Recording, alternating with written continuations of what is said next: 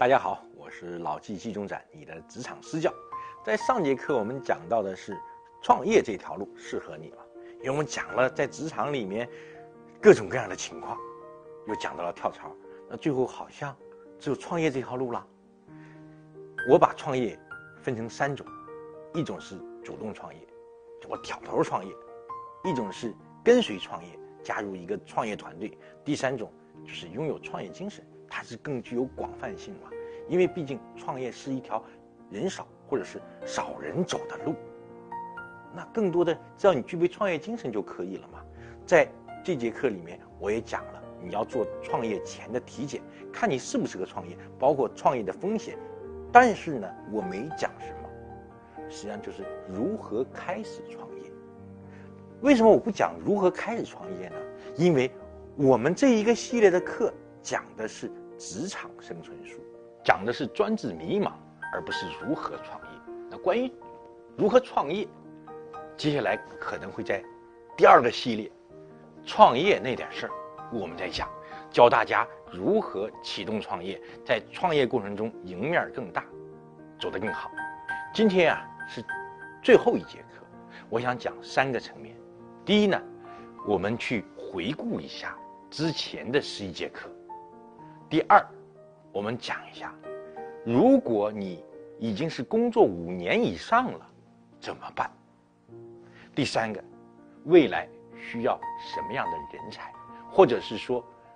我们在未来如何工作、成长？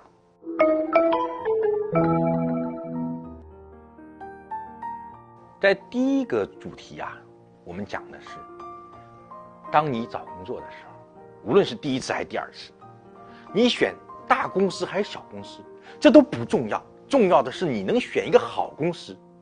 好公司非常重要，好公司的标志是什么？好的行业。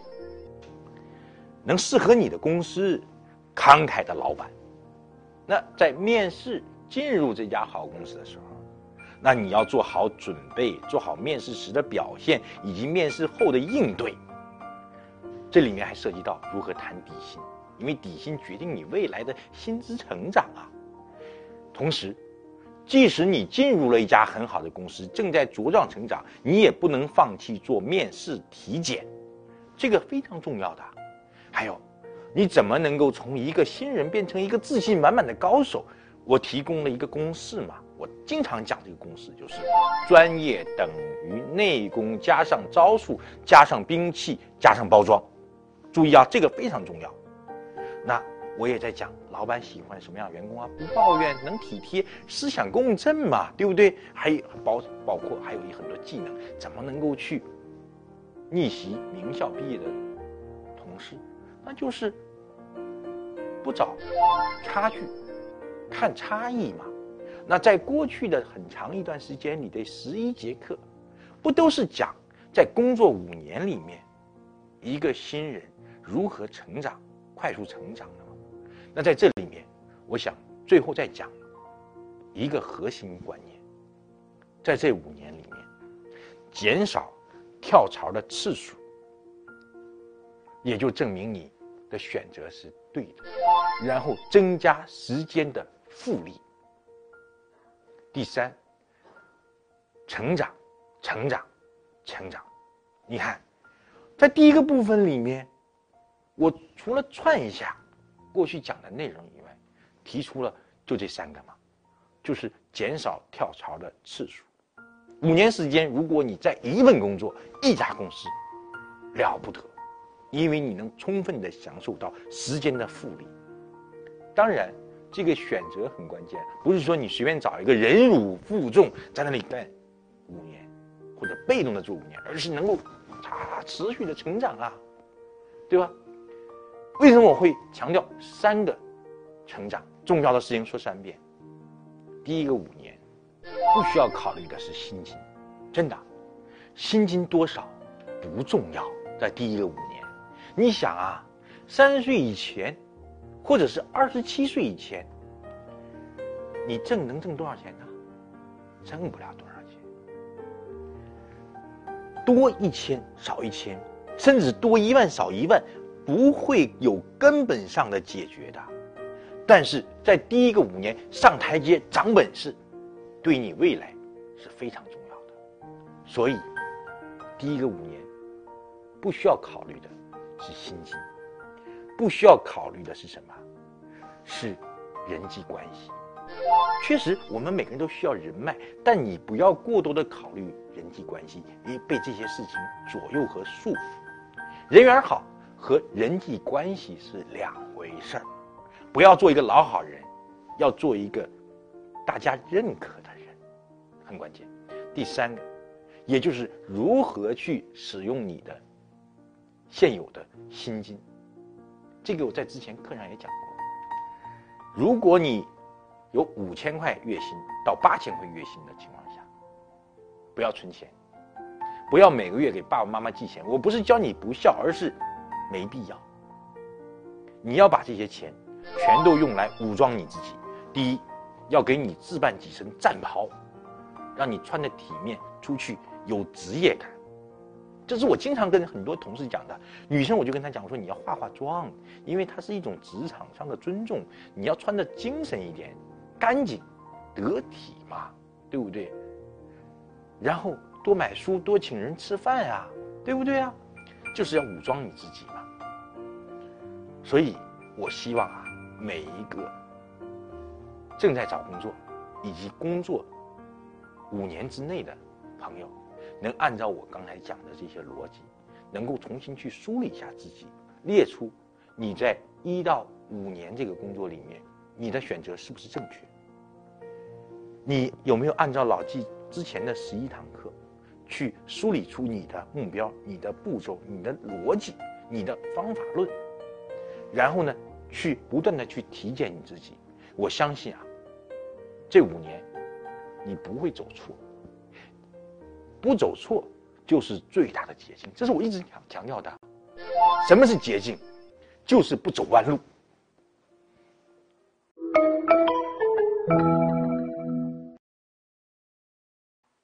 那我们到第二个部分，假如你现在已经工作五年以上，第一次听老纪的课，那你说老纪你讲的都是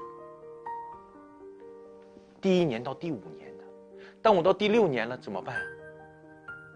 时光不能重来，但我奉劝你一句话，就是站在今天，每一个。过去都是最好的安排，站在明天，每一个今天都是最好的开始。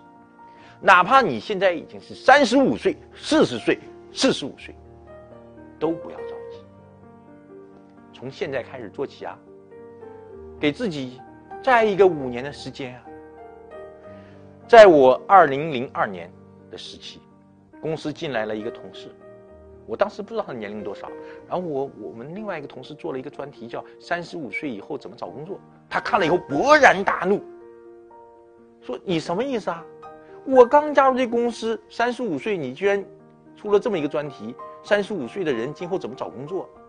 那我听了以后，我觉得很好笑，因为这个人心里有点脆弱嘛。但我跟他交流了以后，我就跟他讲，我说：“实际上，你要把年龄这件事情忘掉。”对于三十五岁的人来讲，又能怎么样呢？我认为啊，年龄越大，对于时间的把握越好。我在二十几岁的时候，把每一天过得就像人生中最后一天一样，那么急迫，总想快速的干成点啥事我今年三十九岁，我认为啊，时间真的太充裕了。我现在把每一件事情都按照十年左右去做规划。你看，我年轻的时候，不到三十岁的时候，做什么事情都是一个月能不能干成，一年能不能干成，三年能不能干成。那时候整天想三十岁之前能不能退休，三十五岁能不能敲钟。那我到了三十九岁的时候，那我想的是，接下来十年干什么？每一个时间跨度居然是十年啊！所以，如果你工作五年以上，我相信你对时间会更有感觉，对节奏会更有感觉。你现在不应该有的是什么？是惶恐，而是感谢时间，对时间充满了感激和敬畏。你反而会有更好的胸襟去重新去认识时间，会拿出更大块的时间来重新去规划你的人生，重新去开始新的起点。这个真的是我送给你的一份礼物，就像我三十九岁，两年前开始创业，我觉得很好啊。那你看，任正非、柳传志他们都四十几岁创业啊，他们过去浪费了很多时间，但是你说真的是浪费了吗？公布唐娟，他们有更多的准备，那我们现在不是相比年轻人有更多的？积累吗？那我们向前的步伐不是更快吗？接下来我们应该怎么做呢？就是拿大时间，拿更好的节奏去做任何一件事情，我认为都可以。确实有一种稳的感觉。我不会像新创业的那些人那么急躁，我至少不会做错。到我们这个阶段啊，不伤本是核心，也就是说，不犯错是最大的捷径。年轻的时候是不走弯路是最大捷径，到我们这年龄是不犯错是最大的捷径，就很好了。所以，听我的，不犯错是最大的捷径。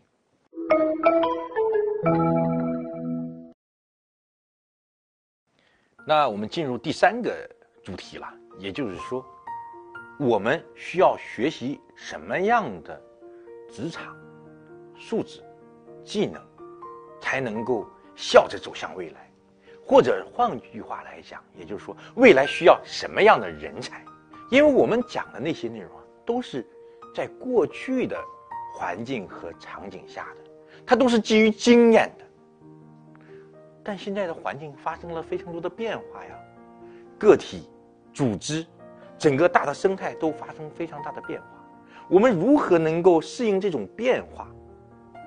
最近啊，有几本书都非常好，比如说我在之前推荐的《赋能》，包括《爆裂》，真的都是指导未来的。那就像我们经常讲，过去的经验已经不重要了，重要的就是非连续性经验。从 A 已经不是天然到 B 了。而是从 A 到 C，你有没有能从 A 到 C 的能力？就像过去我们经常看有一本书叫《反脆弱》，就是你碰到了一个困难的时候，你反脆弱能力越强，你的反弹能力越强吗？那现在看起来，韧性已经成为我们的非常重要的一种素质，适应性也成为我们非常重要的一种素质。包括我们讲新的事物。已经远远胜于权威了，也就是说，现在很多冒出来的新的事物，你能不能有足够的适应性去应对？在今后啊，没有权威，你就是权威。包括我过去讲的说，不懂装懂，直到真懂，今后谁也不懂。那谁能对新的事物有非常强的敏感和适应能力，谁就是权威。那过去的权威不算数。过去我们经常讲是一种推动力，那现在我们要讲怎么能够去拉动它。拉力胜过推动力，就像我们经常讲的问题，就是说，经常是 push 不够了，你要怎么想办法让他愿意去往前跑，而不是你在后面去推着他，推动力越来越弱了。在未来啊，地图已经越来不重要了。也就是说，规划越来越难了，反而是指南针越来越重要了。也就是我讲的，道更重要了，价值观原则更重要了。你拿一个指南针，你就可以知道哪儿是北，哪儿是南，不用再去看地图了，因为地图今后的很多坐标都已经失效了。就像现在。一个 HR 到一家公司说我会写职位说明书、岗位说明书，对不起，不需要，因为现在很多岗位已经没有清晰界定了，很多岗位已经融合了，谁能说清楚一个岗位到底需要什么样的人呢？说不清楚，所以指南针胜于地图。还有，在未来啊，别想稳定了，就像我经常提到的说，你就想找个稳定的工作，对不起，没有稳定的工作。很多父母希望我们的孩子能够有一个稳定的工作，对不起，没有稳定的工作了。别想拿稳定去抵御风险了，在未来一定是风险大于稳定。你要主动去拥抱这种风险，去摒弃掉这种好像似是而非的稳定感。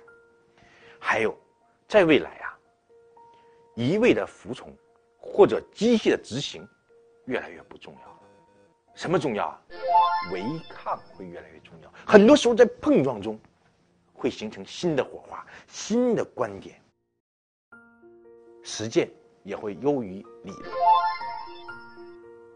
因为理论越来越不可靠了。理论是对过去的总结，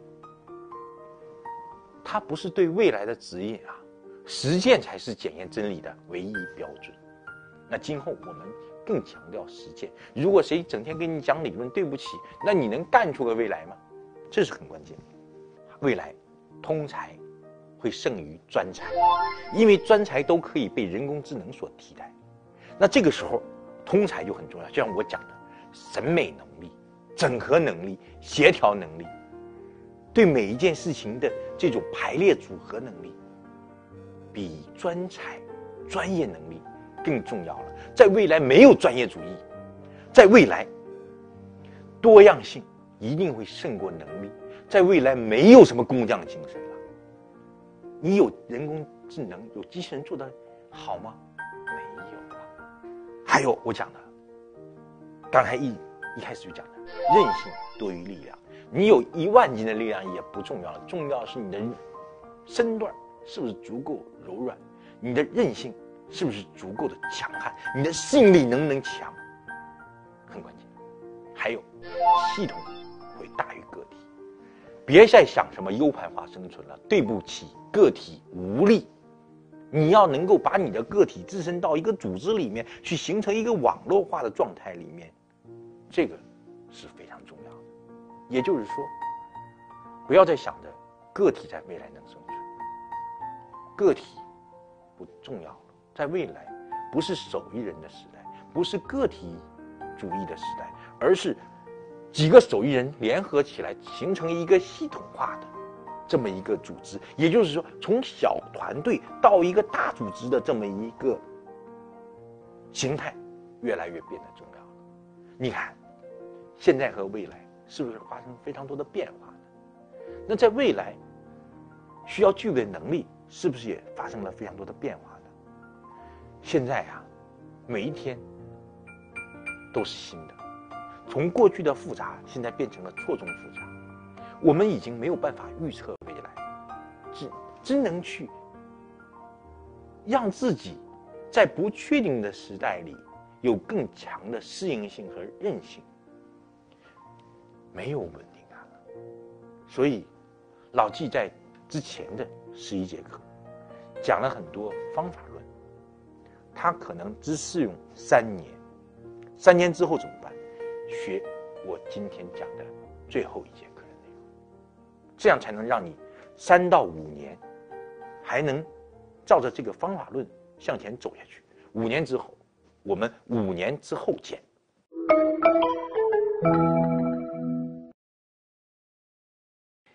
今天啊，是我在维库这个平台讲职场规划最后一节课。虽然啊。是最后一节课，但是我和朋友们的缘分还没有尽啊。在整个一年的时间里面，我还会回答每一位朋友的提问。那有什么问题还可以在社群里面去问我。我确实在这些问题当中啊，也触发了很多思考。很多朋友的问题也让我深思。很多人是迷茫。很多人是想得到我的一个认可，或者是给他一点鼓励。有些人真的是有一些很具体的个案，希望我解答这些问题啊，我都非常认真的看，认真的思考，去给予回复。那我希望每一个人都能在向上发展的轨迹中，不走弯路，能够顺顺利利。那我也希望大家不做错事，能够持续的向好。那今天啊，在最后一节课的最后呢，我想把我最近去上波士堂的一个感受总结出的几条，作为我们最后的结语啊，送给大家。第一呢，要学会请教人。很多时候啊，我们不擅长向别人提问题。也不擅长去请教人，也不愿意去把困难和别人说，这是不对的。你一定要善于请人来帮你，善于主动发掘你职场中的贵人。第二呢，就是要广结善缘。广结善缘可不是老好人去注重那些什么人际关系，而是要有人脉。人脉和人际关系和善缘真的不是一件事儿。不要把这个混淆了。我们能成事儿，不就是有更多的人帮你吗？那第三呢？你要关注你身边的人，他们都是你的机会和资源，也是你未来向上前行的动力。第四呢？你要学会去研究成功和失败，要学习如何学习，要具有学习学习的。能力和力量，不要去看更多的成功的人的现在，要看他的过去，要去挖掘他为什么会成功。还有啊，也是最重要的一点，就是在刚工作的那几年，不要太在意得失，要投资自己，要到前沿的地带和行业，职场啊。和创业，都和红酒一样，讲究年份和地域。这个真的是很重要的。如果你有可能，就到中心去，到前沿去，这些真的都是你的机会。那在最后一节课呢的最后，我也祝福你，能够在未来的职场中一帆风顺，不走弯路，前行，赢得复利，成为时间的朋友。